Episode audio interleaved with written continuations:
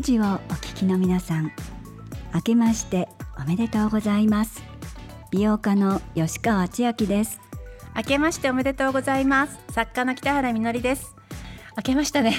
明けましたね、はい、この番組は親にも友達にもちょっと話しにくい女性たちの仕事健康美容に関する疑問やモヤモヤや本音を集めて専門家とともにその解決のヒントを探っていこうという番組です元旦の放送ってなんか緊張しますね。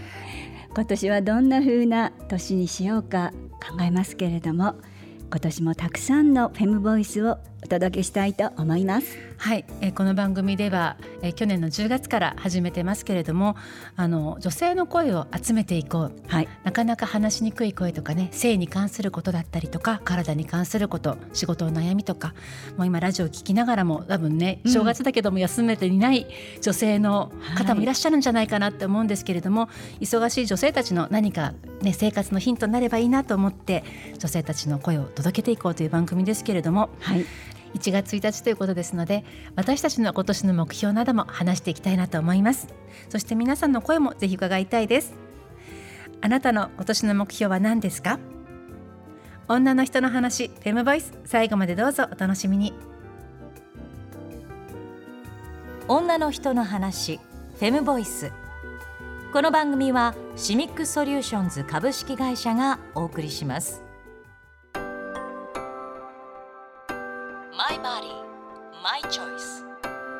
人の話。フェンボイスこの番組では明日へのヒントになる体や美容仕事にまつわるあれこれを専門家の方にお聞きする番組です。北原さん私たちも専門家って呼ばれてるじゃないですか。北原さんは日本で最も長くフェムテック商品を販売している専門家。そして私は美容家として。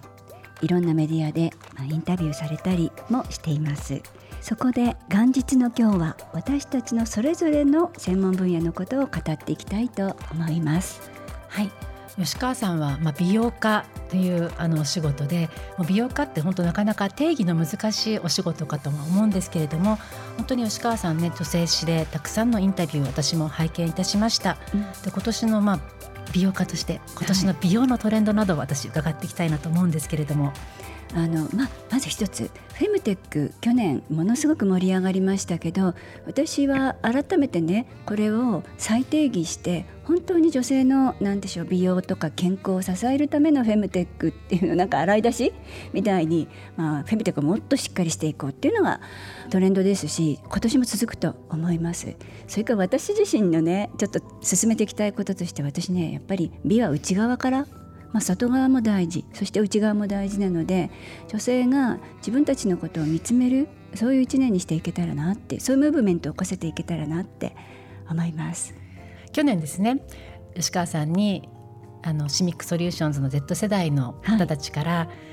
どういうふうにしたらまあ綺麗になれますかっていうような質問があった時に、うんはい、動ける体っていうのは綺麗なのよって吉川さんがおっしゃって、うんはい、私ちょっと今年それ目標にしたいなと思ってるんですよね。いいですよね、うん、動ける体体自体もねあのまあ柔らかくってよく動かしてですしそれからやっぱ心がついてこないとね体って動かないですよね。なんか楽しいことを考えて自分の未来を見据えてねそれを楽しみながらあのまあそういう会話をね女性たちとしたいですねたくさん。そうなんですよ。それで私街を歩くようにしてるんですけどそうすると割と歩いてる人たちとすれ違うんですよね。あそう。そうですよね、うん、あと実際に例えばウォッチみたいなのつけてる人も増えてますよね。ウェルネス。世界的にねそういうことを盛り上げていますけどいいことですよね。すぐできるし。そう。であの先ほどおっしゃっていたフェムテックこれフィーメールプラステクノロジーで工学部出身の女性たちが増えたことでテクノロジーの分野に女性たちが主体的に入っていって自分たちの健康のためになるようなあと、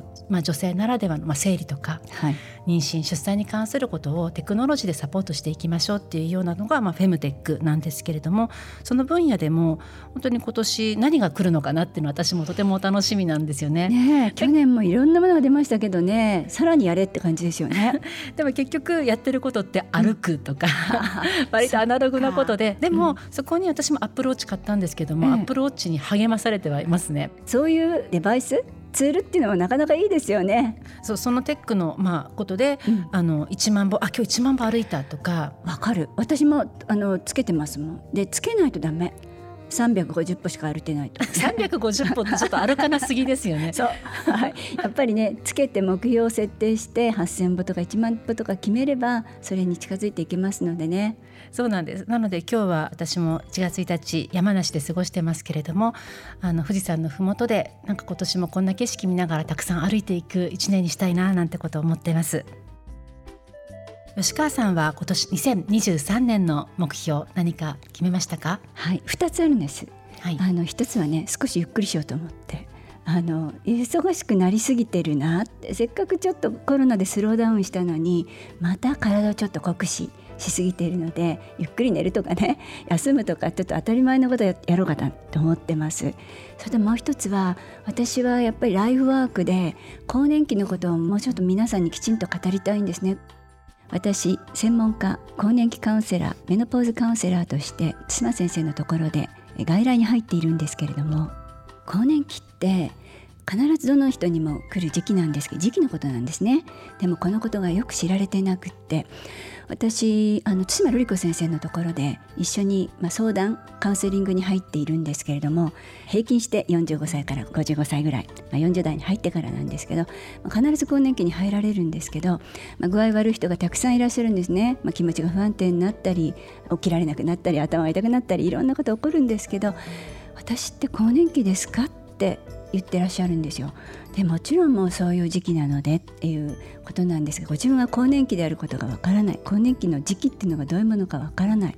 まあ、そもそもわからない。でフラフラになって来られる。もちろんだから対処法もわからないんですけどこの女性ホルモンの激減によって起こること女性ホルモンっていうのは私たちを守ってますのでそれが急になくなることでいろんなことが起こるんですけどこれを解決しないともう私ってダメなのかしらと思って会社辞めてしまったり何かやりたいことを諦めてしまったりそれってすごく残念な惜しいことなんですよ。分かっていれば対処ができるのでぜひねこの更年期の全貌を皆さんにねあのお伝えしたいなっていうふうに思ってます。それをね日本全国呼ばれればどこにでも行って講演しようかなって思っています、えー、暗記しようかなって思ってます。日本全国どこでもっておっしゃったのでぜひぜひあの皆さん講演の ご依頼をどこでも出かけます。あの本当に吉川さんと私が出会ったのは、うん、まあ、仕事を通してでしたけれども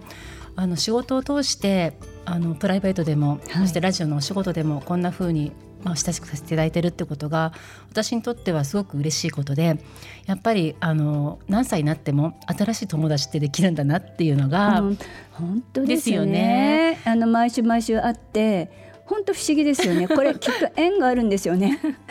なので、はい、私はですね2023年の目標はもっと吉川さんと仲良くなるってことと、うん、あとはお友達がやっぱりあの、はい、また欲しいな新しい出会いがたくさんあればいいなっていうことを思います。うん、本当ですねやっぱり友達友達いいですよね友達とおしゃべりしてっていうのもねこれは健康法の一つなんですよ。はいやっぱなんかねずっと同じ人間関係でずっと同じ話しててずっと悪口言ってるとよどむんですよ。よどむよね。そうだね。そういう意味では友達って選ばないとね。そうなんですよ。なんか沼に一緒に引きずり込む友達と 一緒に上にね上がっていく友達とこれは見極めた方がいいかもしれませんよ。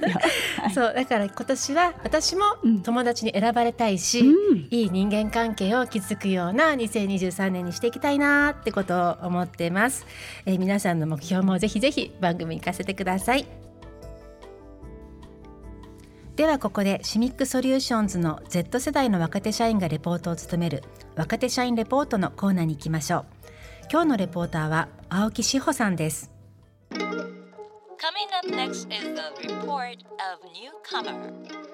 リスナーの皆さん北原さん吉川さん明けましておめでとうございます。現役若手社員レポートレポーターの青木です今年の目標は運動の習慣を身につけることです。新年ということで最近私たちが気になっているトピックを取り上げたいと思います。今回は今年4月から引き上げが適用される出産育児一時金に関して調べてみました。2023年度出生率の増加を目指すため原則子ども1人当たり42万円の出産育児一時金が50万円程度まで大幅増額される方針であることが最近発表されました。ただ個人的にネットサーフィンしたところ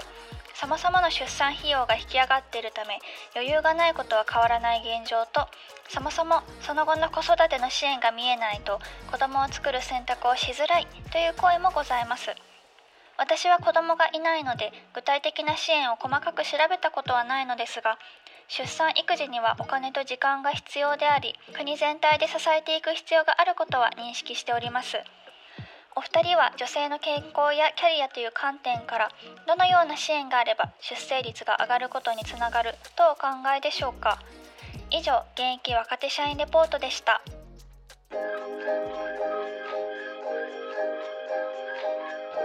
マイバディマイチョイス女の人の話フェムボイス出産一時金話題になりましたね。ねはい。うん。なかなかわかります。大変だと思います。できっとこれねあの都内だったりするともっと60万円より上？ぐらいの費用がかかるって聞いてます。お金のことは本当に正直大変だと思いますけど私個人の意見乱暴かもしれませんけどなんか無料になるといいなって思ってます無料の国もありますしあの、まあ、いろんな、ね、国の話を聞いていると例えばフランスとかだと、はい、今子供が産む人が増えている出生率が増えているってこともありますけれども例えば一番大変なので妊娠期もそうですけども産んだ後じゃないですか。生まれた赤ちゃんのことは母子手帳に書いてあったりして何ヶ月検診ってこう出てくるんですけどお母さんの健康のことを書かれてないんですよね。で書かれてないからまあなかなか言い出しもにくいし検診する方も赤ちゃんのことは見るけどお母さんの様子っていうのを見てるわけじゃないしでもこの産後っていうのは更年期と同じ体調に一時的になるんですよ。ホルモンがガクンと落ちますので、まあ、手が痛いそれから、ま、心が不安定になる。だからこのことをもう少しフォーカスして手厚く産んだ後のお母さんのケアしてあげないといけないと思いますしどうでしょうね。で先ほどのフランスが増えてる背景には、やっぱりお母さんをとても大切にするっていう行政の取り組みがあるのかなと思っていて、例えばその出産後にあのまあ、何というか、家の家事をしてくれる人を行政が負担して派遣してくれるとか、あとはその韓国とか中国とかも台湾もそうですけど、アジアの国だと産後院がありますよね、はい、出産後にやっぱり昔も日立ち産後の日立ちは88でしたっけ？本当に本当に。本当に そうなんですよね、うん、あのゆっくりしてなきゃダメよってそれってねなんか当たってますよ、うん、本当に大仕事やり終えた後なのでね体をしっかりと回復させないと。あと、まあ、今のお話でありましたフランスはやっぱり出生率下がっていってそれを何とかしなきゃって言って本当に頑張って今子供増えている国成功している国なんですよね。そこでまさにあの産後ケアっていうのはあの堂々とお母さんたちが受けることができる。それは国がちゃんと支援している。例えばね尿漏れなんかもあるんですけれどもそういうのもちゃんとそこに行って子供連れてってそこに子供を置いてお母さんそれ十分な時間をとって体のケアができるとかね。こういうことがなんか本当日本もやってる国があって成功してる国があるんですからもううまくいってるところはもうすぐに取り入れてあのやったらいいと思うんですよね。なんとなくその50万円あげるよっていうお祝いをされるのはまあ別にね、うん、別にというか、うん、いただいておきます、と思います、はい、でも、うん、あのそれだからといって出生率が増えるとか、はい、そういったところを目標にするのは、もしかしたらずれてるのではないかなっていうリアリティを生きてる妊娠ねあの今妊娠期にある方たちの感覚なんじゃないかなっていうのはね、いろんな話を聞いて思いますけれども、はい、はい、なんかなかなかやっぱり20代30代でまあ、出産っていうのがリミットのあることですからどうしようかって焦られもしますしだけども今産めないよねっていうような、うん、そういう中で大変なねあのストレスを感じてらっしゃる方も多いと思うんですけれども、はい、やっぱりまずは女性が自分のそういった選択を大事にしてもらえるっていう社会である信頼とかね、はい、そういうのがあると生きやすくなるなって。いいあの子供は社会の子というふうに頭の中を全員がすり替えていく。で子供を大切に思う子供がいない世界っておかしくありません？そうなんですよね。やっぱりすごい高齢化になってますから、うん、で私も自分の仕事を見てて思うんですけど20代26歳の時に会社作って、まあ、26年今年27年目の会社ですけどやっぱりずっと女性と向き合って仕事をしていく中で、はい、あの若い世代の人たちがどんどん萎縮してる感じだったりとかやっぱりもっともっと希望を持てるような社会になったらいいなっていうふうに思うんですね。はい、流行語の対象になりました、フェムテックって、まあ、一応専門家のように私もいろんなメディアで話すことは多いんですけれどもやっぱフェムテックっていうのが例えばなんだろうその卵子を凍結しましょうとか、うん。あのテクノロジーっていうところに体が入っていくよりももっと女性たちに対して優しいメッセージを届けるような、はい、生活が楽になるような、うん、それ大事ですよね。あの私ねいつも電車の中でベビーカーをしてる人のお母さんの顔が険しいのでねすごく心配になっちゃうの。あのピリピリするんでしょうね疲れてるっていうのもあるかもしれないけどやっぱ周りの目をすごく気にされるのねでそれがまた子供に伝染しちゃうじゃないですかすごい痛々しくってねそうなんですよだからなんかそういうテクノロジーで何とかするって前にもっとできることもあったりしますよね。あのまあ車椅子の方もそうですけれどもベビーカーもそうだし車椅子の方もあの去年私は聞いたことで車椅子の方たちとお話しする機会増えたんですよね。というのはフェムテックっていう分野で、はい、一番テクノロジーが必要な人たちっていうのは一番やっぱ社会的に大変な思いされてる方たちでその例えばそれは車椅子の乗ってる方たち、はい、で生理一つにしても車椅子の女性たちがどんな生理用品を使ってるのかっていうことがなかなか知られていなかったりとか、はい、でそういう困りごとを聞いてきたんですね。で衝撃だったのはやっぱ電車乗る時に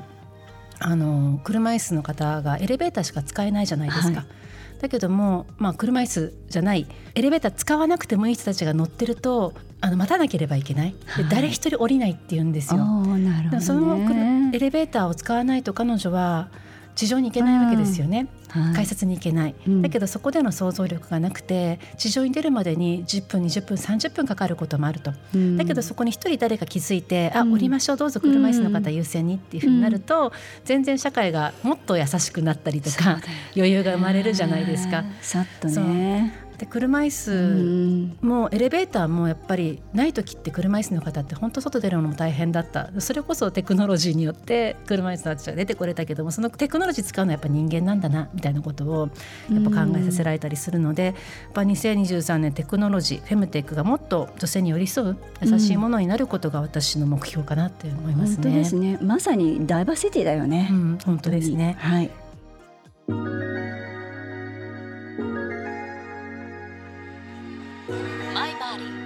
マイチョイス女の人の話。フェムボイス女の人の話。フェムボイスいかがでしたか？え吉川さん今年もどうぞよろしくお願いいたします。よろしくお願いします。あの今年もねたくさんの素敵なゲストを呼びたいですね。どなたが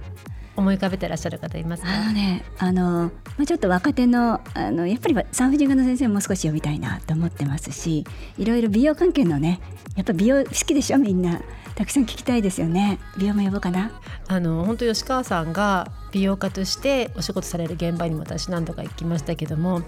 あの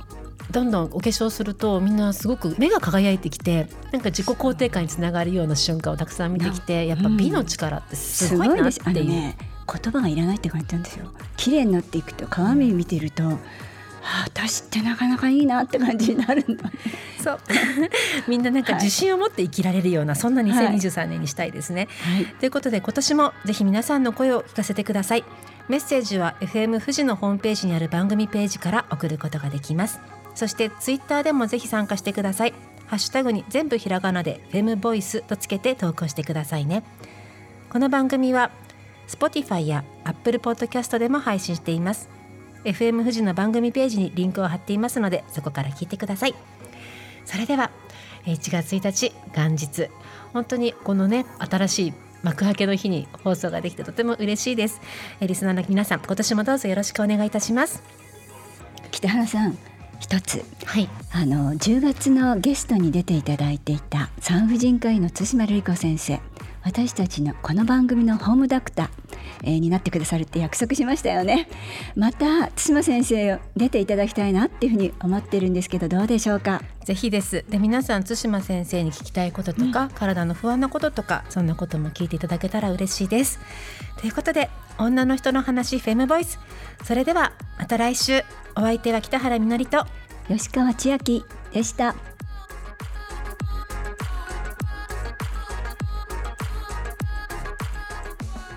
女の人の話フェムボイスこの番組はシミックソリューションズ株式会社がお送りしました。